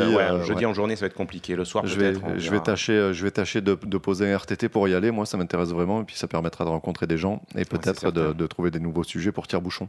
Bon, ça marche. Tu parlais de dégustation. Ouais. J'ai envie de rebondir là-dessus, puisque la dégustation, c'est quand même un point important quand Tout on est fait. amateur de vin ou pas encore amateur de vin. Donc, c'est-à-dire, tu ouvres une bouteille, tu le goûtes. euh, Enfin, ça serait bien que l'on rappelle les, les trois points rapidement de la dégustation. euh, C'est-à-dire comment, comment on déguste un vin, Maxime? Ben, une petite piqûre de rappel, puisque c'est quelque chose qu'on avait déjà longuement évoqué dans notre tout premier épisode de Tire-Bouchon. Donc, ça remonte à, ça remonte à Un an. un- pas, pas tout à fait, mais ça remonte à une, une petite année, ouais, on va dire. Donc, euh, ça peut être sympa de faire une petite piqûre de rappel. Et moi, j'aimerais introduire un petit peu de quelques mots de vocabulaire aujourd'hui, du coup, Ouais. pour aider euh, les gens à parler du vin qu'ils dégustent. Parce que c'est vrai qu'on dit que le vocabulaire, la technique et tout, c'est chiant et c'est pas ça le plus ouais. important. Et on continue de le dire, c'est vraiment pas ça le plus important. Mais si on peut avoir deux, trois mots, deux, trois astuces à, à balancer, ça peut Ça aider à s'exprimer, euh, ça peut aider à partager ses émotions et à partager ses, ses- ses- son ressenti, quoi. Voilà. Alors, on commence par quoi? J'ouvre ma, j'ouvre ma bouteille. Tu ouvres ta bouteille. la- le vin Voilà. dans le verre Donc et à ça partir de là, ça se passe toujours en trois étapes. On va toujours travailler avec euh, trois sens la vue, l'odorat et le goût. Donc on, on- on ouvre la bouteille, on met euh, le liquide dans le verre, on fait tourner. euh, non, ah non, ah non, j'ai oublié. on fait pas tout de suite tourner les serviettes. Euh, on va d'abord sentir le vin une fois qu'on l'a versé dans le verre. C'est Ouais. ce qu'on appelle le premier nez. Exact. On va noter ce qu'on sent, ok. Mhm. Et à ce moment-là, on va pouvoir faire tourner le vin dans le verre afin de l'oxygéner et on va retourner le sentir, donc le second nez. Et donc là, on notera l'évolution entre le premier et le second nez pour effectivement voir euh, si- si- s'il y a une belle évolution, si euh, le vin s'ouvre, si on a plus d'arômes, si on a Bien plus sûr, de ouais. complexité et tout ça. D'où Euh, l'intérêt d'avoir un verre à vin quand même et de ne pas ça à dans le, verre, le Duralex de la cantine. quoi. Non, c'est ça, un verre, à, un verre à vin, donc avec un pied et un verre que l'on tient par le pied Mhm. euh, pour pas réchauffer le liquide. Bien à l'inverse des whisky ou, euh, ou des spiritueux où on va vraiment tenir euh, toute la coupe dans le creux de la main pour ouais. réchauffer le liquide, et- parce que euh, dans ce cas-là, c'est intéressant. Pour le vin, non, on va essayer de, pas, de, de rien réchauffer du On tout. tient par la queue, On le tient par le pied. par le pied, pardon. Et donc, euh, une fois qu'on a noté ce qu'il y avait à noter dans le second nez, euh, on va pouvoir regarder le bord du verre, justement, maintenant Mhm. qu'on l'a fait tourner, on va, no- on va regarder les larmes. Oui. Alors qu'est-ce que c'est les larmes? Les larmes, c'est vraiment euh, des gouttes qui se forment sur les parois du verre Ouais.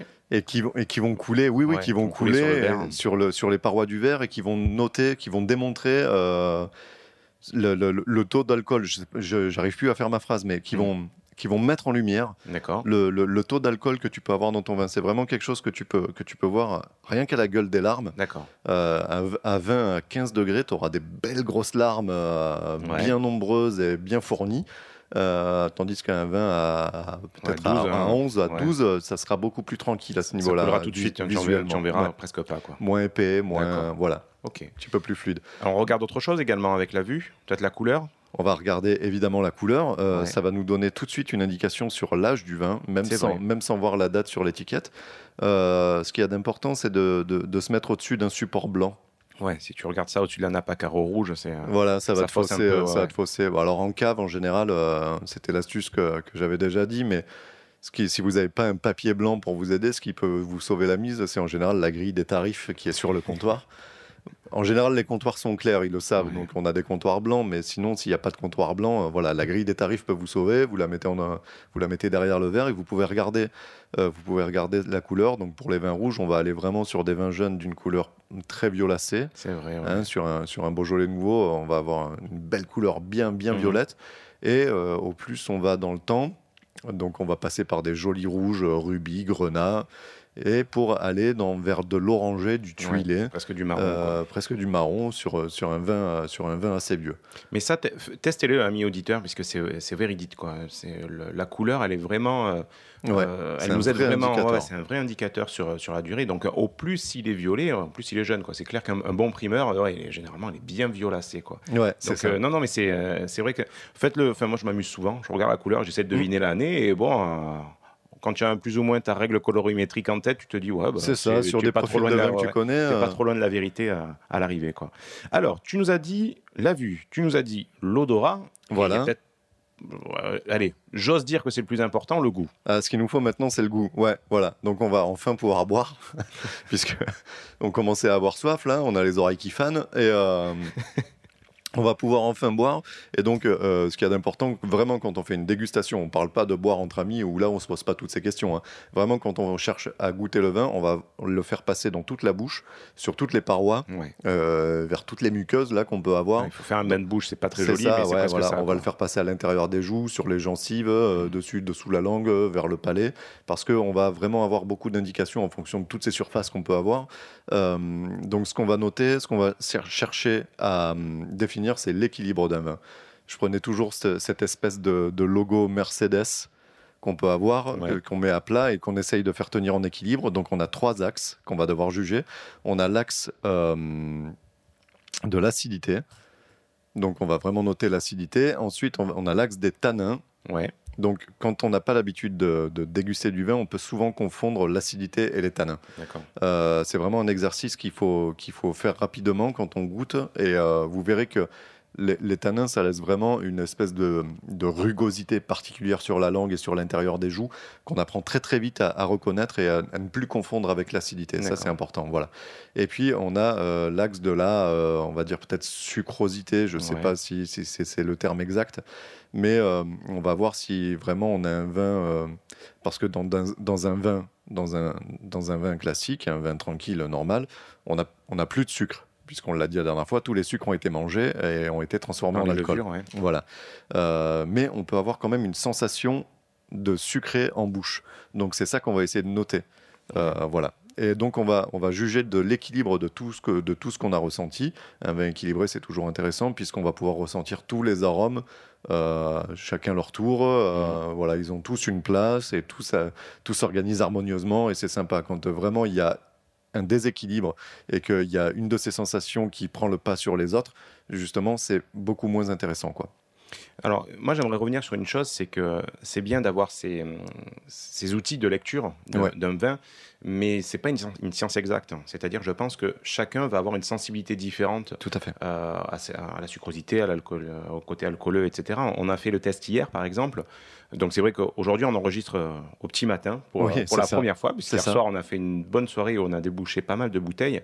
Et d'ailleurs, on se faisait la réflexion, on goûtait le même vin tous les deux, Ouais. et on n'avait pas du tout le même ressenti, la même ça, lecture. ouais. quoi. Et donc, euh, c'est vrai qu'il ne faut pas, hum, faut pas essayer de, de noter comme les autres ou comme les autres vous ont dit. C'est ouais, une interprétation vraiment personnelle. C'est c'est Mm. comment on ressent ce vin, comment on va le noter dans un coin de notre tête ou sur un outil euh, de dégustation. Mais euh, enfin, voilà, il ne faut pas se mettre de, de carcan autour de ça ou se complexer sur, euh, sur la lecture d'un vin. Quoi. Ah non, non, non, non, non, mais c'est toujours intéressant de se livrer à l'exercice en fait, parce que euh, si on le fait pas, on n'y réfléchit pas. Donc du coup, Oui. tu vois, on se force, c'est un peu une contrainte, mais on se force à essayer d'analyser un petit peu ce qu'on va, ce qu'on a, et au fur et à mesure, ça vient et on le fait naturellement. Ouais, Quoi. Mais, mais c'est vrai que. Mais moi, sans trop se prendre la non plus. Quoi. Ouais, non, alors je me suis peut-être mal exprimé. C'était plus dans l'idée quand tu vas déguster un vin à plusieurs. euh, et tu as toujours quelqu'un qui, commence à parler en disant oui ça je sens ceci je sens cela et toi parfois tu le sens pas du tout et Ouais. tu dis ben, je vais dire comme eux alors donc Ah oui, voilà, d'accord. Ouais, ah non, non, non, mais non. Alors là, non, typiquement, il faut, se faire confiance et Ah s'écouter, ouais, quoi. vraiment Ouais. Euh, d'accord ok et donc euh, là vu l'odorat le goût et à partir de là on on peut essayer de synthétiser ça quelque part dans je sais pas un cahier euh, Ben oui, alors il existe. euh, Dis donc, c'est vachement bien cette transition, Julien. tu l'as pas vu arriver hein Ah non, je l'ai pas vu du tout arriver. Parce que figurez-vous qu'aujourd'hui, exceptionnellement, ouais quoi? Hein, sur, sur M6 Boutique aujourd'hui seulement. pour 595 francs Attention, appelez-nous très très vite. Non, bah en fait, j'ai essayé de synthétiser tout ce qu'on avait pu raconter dans une euh, fiche de dégustation. Quoi? Oui Mais, mais, mais- mais c'est pas possible, mais c'est génial. Ah, c'est incroyable Oh là là. Ah, Incroyable, me direz-vous.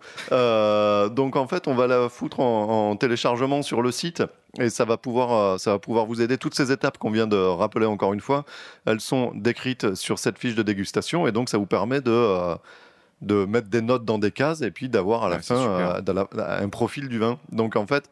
euh, C'est un petit fichier Excel on a- que tu on mets a- à dispo voilà, hein, on l'a- sous hein. les yeux. Ouais, ouais, c'est carrément, euh, c'est ça. Et puis ça, sort, que vous ça voulez. sort des graphiques type radar à côté, c'est assez Ah, joli. top. Donc j'ai fait deux versions. J'ai fait une version la fiche complète avec euh, les graphiques radar Mhm. et tout. Si on s'en fout, on a une version light euh, où on peut en mettre deux par page et ça va plus vite, surtout si on doit l'amener en cave. Et euh, il y a juste à mettre des notes, des notes de 0 à 5 euh, dans des cases et, et, euh, tout fonctionne. Et à cosy, quoi. tout fonctionne, voilà, tout seul. Mais franchement, je suis très. Alors, tu vas dire, ouais, sympa, il me passe la pommade. Mais non, franchement, je suis très content que tu aies créé ce document. Puisque ça faisait longtemps que je réfléchissais à une fiche de dégustation. Oh, pas forcément une fiche de dégustation, mais une fiche d'identité des vins. Puisque quand tu achètes du vin, là, que ça soit en cave, au magasin ou etc., tu le goûtes, on- tu as toutes les propriétés en tête. Tu arrives chez toi, au moment de le ranger dans ta cave, tu sais plus. Alors lui, il fallait le garder, il fallait pas le garder. Lui, il fallait l'accorder avec tel mets. Enfin, là, c'est vraiment top puisque tu as tout résumé. Et en plus de ça, tu as même une partie commentaire où on peut marquer euh, deux, trois bricoles Oui, qu'on ouais, a, ouais. on a su. Tu mets ça dans un classeur ou dans ton fichier, enfin peu importe, à proximité, à portée de main quand tu vas chercher ton pinard. Et je trouve ça génial. Et je suis content que tu l'aies fait parce que c'est un document que je recherchais depuis longtemps. Donc, euh, Là, tu mets le fichier sur ton cloud Ah et puis ouais. tu l'as direct dans ton téléphone ouais, partout tout le temps avec toi. Quoi. franchement, Voilà. c'est top. Donc bravo. Et Merci. donc, euh, dans la partie odorat, euh, il y a vraiment euh, des grandes familles. Tout à l'heure, je parlais d'induire du de faire venir un petit peu du- de vocabulaire pour euh, la dégustation des vins. Voilà, parce qu'il existe une espèce de, de- de charte, euh, même pas une charte, mais euh, un- un- une, une valise de mots Ouais. qu'on appelle les 100 mots Mhm. et qui, en général, euh, définissent assez bien tout ce qu'on peut avoir en arôme du vin. Donc c'est les fameux adjectifs qualificatifs euh, Voilà, on essaye voilà. de combattre un petit peu, mais qui sont quand même un petit peu utiles. C'est ça. Donc en fait, tu as une grosse valise avec ces 100 mots et avec ça, tu peux à peu près tout faire. Euh, 100 mots, c'est déjà beaucoup. Moi, je les retiens pas. Mm. Ça m'ennuie, pour pas dire autre chose. Et euh, par contre, ce qu'il y a d'intéressant avec ces 100 mots, c'est qu'ils sont regroupés en grandes familles. D'accord. Voilà. Et c'est ces grandes familles-là que j'aimerais introduire et qui sont présentes dans, dans la fiche de dégustation. On va les passer en revue rapidement, si tu veux, avec quelques exemples. Ouais, bien sûr. Voilà, donc c'est vraiment pour des arômes. Euh, donc on va avoir tout ce qui est arôme végétal. Mhm. Donc ça, c'est quelque chose que tu vas ressentir souvent. euh, ça sent Sur euh, du vin jeune, peut-être hein, Quand sur on dit des- qu'il est vert, c'est ça Ouais, ou- ouais, non, non, c'est pas forcément ça, mais oui, c'est quelque chose qu'on peut ressentir sur des vins jeunes. Ce sont des arômes qui, qui vont plus être de l'ordre du, du poivron vert, du champignon, de l'herbe coupée.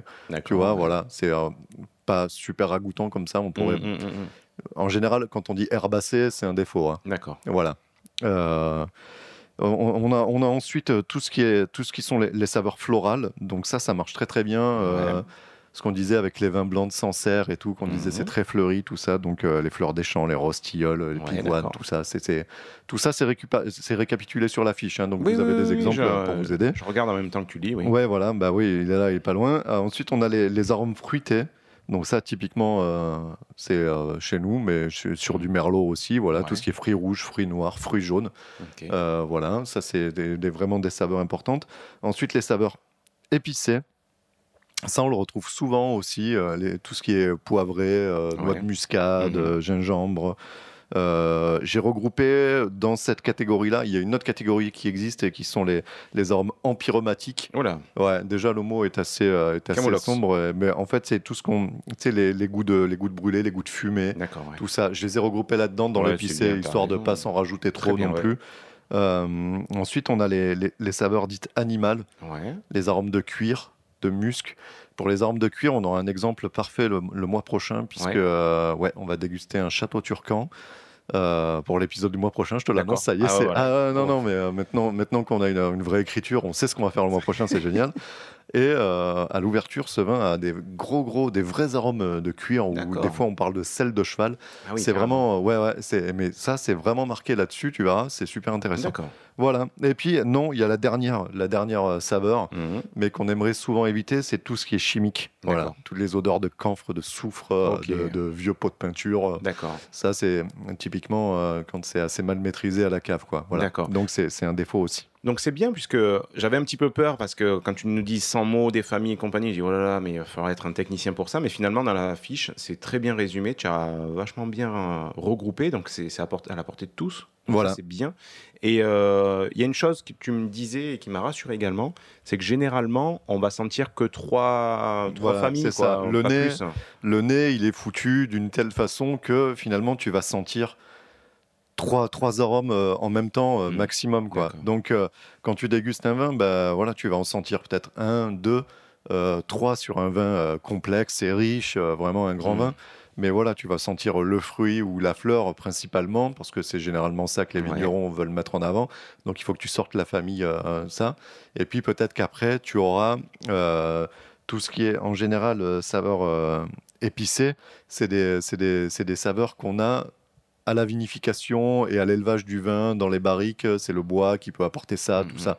Donc tu as vraiment un arôme primaire que tu vas sentir au niveau du fruit, puis euh, des arômes secondaires qui sont dus à la vinification et à l'élevage du vin. Voilà. Donc en général, tu en auras deux qui seront fortes et peut-être une troisième si tu as de la chance, voilà, sur du cuir ou éventuellement, mais voilà, donc ça sert à rien de chercher à noircir toutes les, toutes les cases en disant euh, il y, a du- y a de la fleur, il y a du fruit, il y a du machin. Le nez, il sent pas tout ça, en vrai. Voilà. Tu en as trois, tu simplifies. Si tu en perçois une très nette, bah, tu, peux, tu peux remplir la fiche en mettant qu'une seule, euh, qu'une seule, euh, qu'une seule caractéristique, Ouais, quoi, qu'une seule grande famille de, de, de saveurs, quoi. Ça suffit. Mais au moins, tu as une vraie indication sur ton vin. Ton vin, il est plutôt pff, fruits rouges, il est plutôt fleur des champs. Et puis, hop, en avant, quoi. Et avec ça, tu sais ce que tu dois faire. Voilà, monsieur. Ben, très bien. Écoutez, Il y a donc- un- un dernier- une dernière chose euh, pour parler de l'affiche. Voilà, dans le goût, j'ai rajouté la ligne euh, finale. D'ailleurs, il manque un E. Non, je l'ai rajouté. Mm. Euh, la finale, c'est ce qu'on expliquait, c'est la longueur du vin qu'on peut Ouais. compter en, en Caudalie. Ah, les fameuses Caudalie. Voilà, ça c'est un événement qui est très très important, c'est la longueur du Voilà, vin. rappelle-le rapidement comment on calcule ça. bah, quand, quand- quand tu goûtes ton vin, voilà, c'est qu'est-ce qui te reste une fois que tu as avalé ta gorgée et combien de temps ça reste. Donc tu peux compter en Caudalie, c'est juste le temps de dire. Un une- Caudalie, deux Caudalie, c'est ça. Ouais, hein. c'est ça exactement. C'est comme quand tu comptes les crocodiles. euh, Ou les Mississippi. ou les Mississippi, voilà, c'est pareil, c'est c'est la même idée. Donc, euh, et donc c'est vraiment ce qu'on recherche, c'est un vin qui, avec une grande longueur en bouche, euh, qui va, qui va, Mm. qui va rester longtemps et qui va nous apporter plein d'arômes. Voilà. Toi, t'aimes bien les grandes longueurs en bouche. ok. Bon, mais très bien. Merci Max, en tout cas, pour cette fiche dégustation. Donc, on le rappelle, elle est en libre téléchargement sur notre site internet. Ouais, je vous hein. balance l'Excel direct, vous faites ce que vous voulez avec, il n'y a rien de verrouillé, vous modifiez ce que vous voulez, vous rajoutez, vous enlevez, on s'en fout. Ouais, euh, vous pouvez l'adapter. ouais, on, la jalouse pas, hein, on pas jalouse notre truc, quoi. Voilà. Donc, et d'ailleurs, on, publiera ce lien sur, euh, voilà, sur Twitter et sur Facebook pour le retrouver facilement. Ouais, hein, ouais, ouais. Pas de souci pour ça. Très bien. Bah, écoute, euh, Max, je te propose que nous passions à nos coups de cœur. Tadam, sans plus cœur. tarder. Sans plus tarder et sans plus attendre, oui. Et je vais commencer moi, si ça ne te dérange Euh, vas-y, pas. je t'en supplie. Euh, dans mon coup de cœur, j'aimerais parler non pas d'un vin cette fois-ci, mais d'une bande dessinée, d'une Ah. BD. Alors c'est un copain qui m'a offert euh, cette BD pour mon anniversaire. Ça s'appelle Château Bordeaux. Château Bordeaux. Euh, Il y en a plusieurs. Alors, C'est le premier, hein. donc il y a déjà au moins 7 tomes Ouais. à l'heure actuelle. Peut-être que depuis il y en a d'autres qui sont sortis. C'est une espèce de saga familiale autour d'un autour d'un d'un château à Bordeaux où D'accord. Un peu la fille prodigue qui revient, le père qui meurt, etc. Tu te croirais un petit peu dans Dynasty dans Dallas. Ouais, c'est ça, on dirait une série de l'été sur TF1. C'est ça, donc euh, c'est pas mal, allez-y. hein. C'est euh, c'est- voilà le petit C'est chez ouais. Voilà. L'auteur, c'est L'auteur, c'est Corbeillan et SP. Alors, je Ok. sais pas qui est l'illustrateur et qui est le scénariste Ouais. euh, des deux. Mais voilà, allez-y, ça passe bien. Faites-vous, vous pouvez vous la faire prêter. euh, voilà. Donc, si vous êtes amateur de BD ou amateur de pinard, ben, c'est pas mal. C'est pas mal du tout. D'accord, très bien. À toi, Max, quel est ton moi. coup de cœur Alors, mon coup de cœur, euh, ceux qui nous suivent sur les réseaux sociaux le savent peut-être, avec un, avec un collègue de travail qui habite dans le Luberon, on s'est fait euh, ce qu'on appelle le Luberon Wine Tour 2018. on en a fait un petit peu des caisses et euh, en fait, on a fait une grande visite euh, donc de toutes les caves de Luberon, pas toutes, hein, c'était pas exhaustif, mais on en a fait 8. Voilà, on a fait une journée visite de cave, on en a fait 8 dans la journée, euh, en partant de Robion vers, vers Cavaillon, pour ceux qui connaissent, et en allant jusqu'à tout autour de Pertuis, quoi. Voilà. Ouais. Et, euh, et, euh, et en fait, j'ai bu, j'ai bu des vins très très bons, j'ai pu goûter des vins très très bons, et euh, j'ai de ça, et, et on ressort un petit coup de cœur. Ah, nous C'est t'écoutons. c'est le domaine de la jardinette. C'est mignon. Oh, c'est mignon, voilà. Et en fait, euh, c'est pas, euh, c'est c'est parce qu'il y a une histoire bien particulière. C'est la cuvée, bon, bah, qui est là sur la table. Vous la voyez pas, c'est bien dommage. En fait, c'est la cuvée qu'ils appellent la cuvée solidaire. Ouais. Je vais t'expliquer pourquoi. C'est 2017. Tu sais très bien au niveau du climat ce qui s'est passé dans les C'était un peu le dawa, hein, la sécheresse, la a- grêle. La chaise- et puis le gel, euh, Et le quand, gel. et le gel quand il fallait pas, voilà. Et donc ce domaine euh, a euh, subi 50% de pertes. Et ils ont un petit peu des problèmes financiers, du coup, c'est compliqué. Voilà, c'est difficile à assumer vu que ça fait pas longtemps qu'ils viennent de se mettre euh, en marche euh, de Et ça reprendre ce prouve bien que domaine-là. tous les vignerons ne roulent Ils pas sont- en Porsche Cayenne ou en ça. grosse Mercedes. hein. C'est ça, ils sont en fermage en plus là, donc euh, bon, ils n'ont pas toute la latitude d'avoir des années pourries à, à répétition. Donc en fait, ce qu'ils ont fait, comme leur clientèle, euh, c'est pas mal, euh, on citait le, le- le petit vieux qui vient acheter son litron et tout, tout ça. Ouais. Ils ont des, des bouteilles d'entrée de gamme qui sont franchement pas dégueu, mais qui sont à des tarifs euh, super pas chers quoi. Mhm. Voilà, on parle, on parle de 6, 7, euh, 8 euros Ouais, la super. bouteille, euh, Mhm. voilà, pour des vins travaillés avec un vrai travail derrière. Derrière hein, c'est Ah ouais. pas, voilà. Et eux, ils se refusent à augmenter le, prix des bouteilles pour pouvoir encaisser les pertes parce qu'ils veulent garder leur, leur clientèle. Ils ont fait ce qu'ils appellent ils ont fait ce qu'ils appellent une cuvée solidaire. Donc il y a cette cuvée-là qui vendent un petit peu plus cher que les autres vins. Euh, pour eux, déjà, c'est compliqué de vendre un vin à 20 euros la Ouais. bouteille. Euh, alors que honnêtement, euh, il y a plein de domaines autour qui vendent des bouteilles à 20-25 balles. Ça les dérange pas du tout. pas dans leur politique Voilà, habituelle, mais donc, voilà, eux, c'est pas voilà. Donc ça les gêne, ça les coup, gêne ouais. un petit peu. et Ils s'excusent de demander pardon, mais euh, mais bon voilà, ils vendent ils vendent cette bouteille à 20 euros. Donc j'en ai acheté j'en ai acheté trois. Et, euh, et donc, euh, c'est plutôt sympa. J'aimais bien l'histoire qu'il y avait autour de ça. Dire, bon, ben voilà, aidez-nous. Euh, aidez-nous, c'est- on vous vend du vin, donc c'est c'est les vins, c'est les, les raisins. Les raisins, ouais. C'est le vin fait avec les raisins qui ont résisté au gel, Ouais. les 50% qui ont subi le gel et qui ont morflé, et euh, ils ont fait un assemblage euh, ben, comme ils pouvaient avec ça. C'est plutôt sympathique. Plutôt sympa, on l'a bu hier soir. On l'a c'est bu hier soir. sympathique, ouais. Ouais, ouais, ouais, c'est vraiment, c'est vraiment sympa. Et en plus, ça permet de faire une bonne action. Voilà, mais c'est bien. Aidons les, les petits vignerons, parce qu'il n'y a pas que des gros domaines C'est ça. énormes, donc c'est bien. Aidons les petits vignerons. quoi. J'aimerais revenir donc sur un petit clin d'œil hyper rapide. Je ne sais Ouais. pas si tu as regardé Envoyé spécial la semaine dernière, enfin cette semaine, jeudi. Et donc ça parlait de pinard. Et donc D'accord. Elsa, ma femme, donc, nous a envoyé un petit message. A dit Regardez Ah le oui, mec, il parle de la minéralité, c'est un américain. Oui. Et pour lui, pour euh, juger la minéralité, en fait, il lèche les cailloux pour de bon. On en a trouvé un. Voilà, Il lèche les les cailloux, cailloux. voilà, voilà, voilà, le suceur de cailloux, et il arrive Ah, à, putain, à- à beau, ça. la minéralité. Donc Ah, là, ouais. Là, tout s'effondre. Ça voilà, rêveur. Moi, autant je- on a répondu à ce qu'était la minéralité euh, sur un épisode, autant là, tu vois, tout s'effondre, tout s'écroule, ça remet tout en question. Vraiment. Voilà, on en a trouvé un. Un qui suce les cailloux pour juger de la, miné- de la minéralité, c'est quand même beau. C'est un Américain, nous le rappelons. Voilà. Ouais.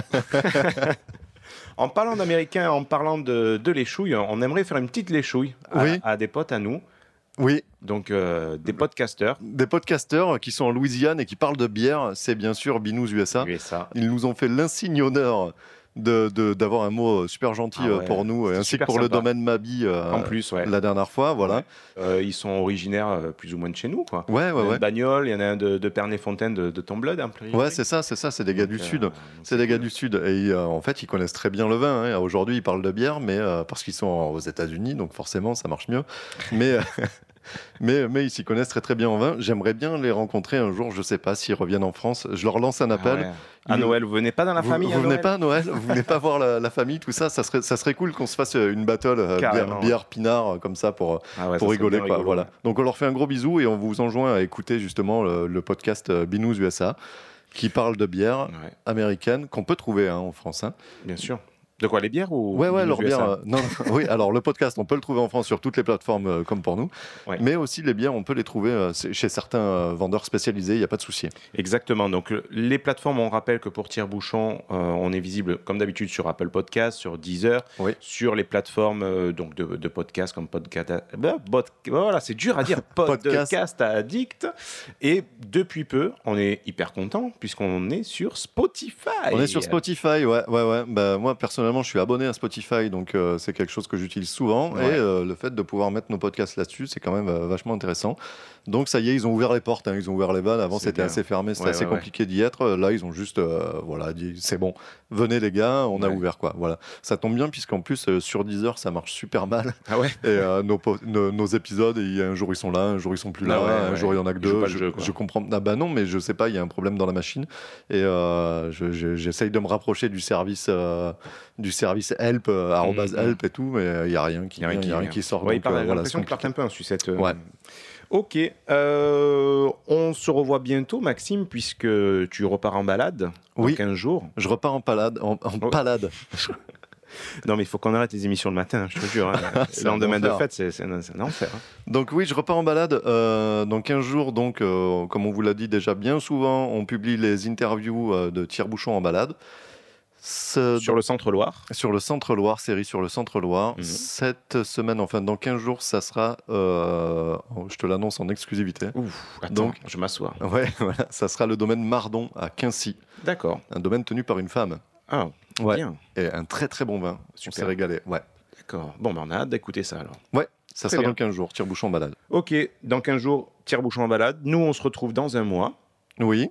Et n'oubliez pas bah, de continuer bah, à nous écouter, bien entendu, à nous suivre sur les réseaux sociaux, Facebook, Twitter. Également, mettez-nous plein de petites étoiles. euh, Au plus il y en a, au mieux c'est. Donc sur iTunes, ce qu'on appelle maintenant Apple Podcast. Alors, c'est pas juste pour qu'on bombe le torse dans la rue, c'est pour être bien référencé et donc plus visible sur le catalogue iTunes, qui Tout est quand fait. même le catalogue de référence euh, number one aujourd'hui. Euh, voilà, est-ce que tu veux rajouter quelque chose avant qu'on se quitte? Oui, allez télécharger la fiche de dégustation sur tirebouchonpodcast.fr. Et en plus, vous avez tous les liens vers nos réseaux sociaux et le reste. C'est génial. Écoute, j'ai envie de te dire, vivement le mois prochain. Vivement le mois prochain. Ok, allez, on vous embrasse, à la bientôt. Bisous. Ciao. L'abus d'alcool est dangereux pour la santé, à consommer avec modération. Euh, blam, blam, blam, blam, blam, blam. Ça, un jour, il faudra vraiment que tu me le fasses. Te démerder de me sortir le générique. euh, pour me mettre dans l'ambiance. Ah oui, ouais, oui, ça un serait, MP3, je ça sais serait pas, très bien. un truc euh, faut- faut me- pour me lancer, euh, c'est pas mal. quoi. Ouais. Euh, Bonjour à tous et bienvenue sur Tire-Bouchon. Maxime, Tire-Bouchon, c'est le potasse. Le... Les lendemains qui Le chantent. bleu bleu. Hein Pot- Max... oh merde. Oh, ça va être chaud. Ah bah là, là, on est bien barré là. hein. Allez, je reprends, je repars, je repars. Ok.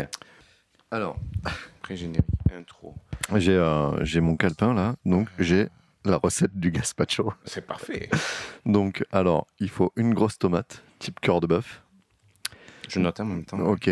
euh, deux gousses d'ail, un oignon, un concombre et un poivron, rouge ou jaune, au choix. D'accord? D'accord.